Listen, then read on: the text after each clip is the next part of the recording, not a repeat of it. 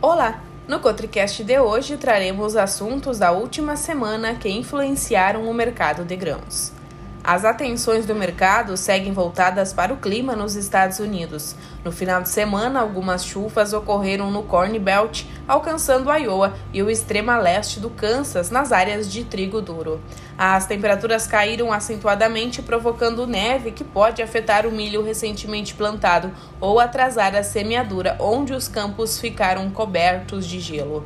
Nesta segunda-feira, após o fechamento do pregão, o Departamento de Agricultura dos Estados Unidos divulgará o primeiro relatório de andamento de plantio para a soja norte-americana. Por outro lado, o mercado segue atento às dificuldades no corredor de grãos do Mar Negro, com as tensões crescentes entre a Polônia e a Hungria. Ambos anunciaram no sábado proibições de grãos e alimentos da Ucrânia em seus territórios. As proibições desafiaram seriamente a Ucrânia em seu movimento de grãos através do leste europeu, uma vez que canalizaria o movimento de grãos inteiramente pela Romênia. A oferta sul-americana e a demanda chinesa também continuam no radar dos traders.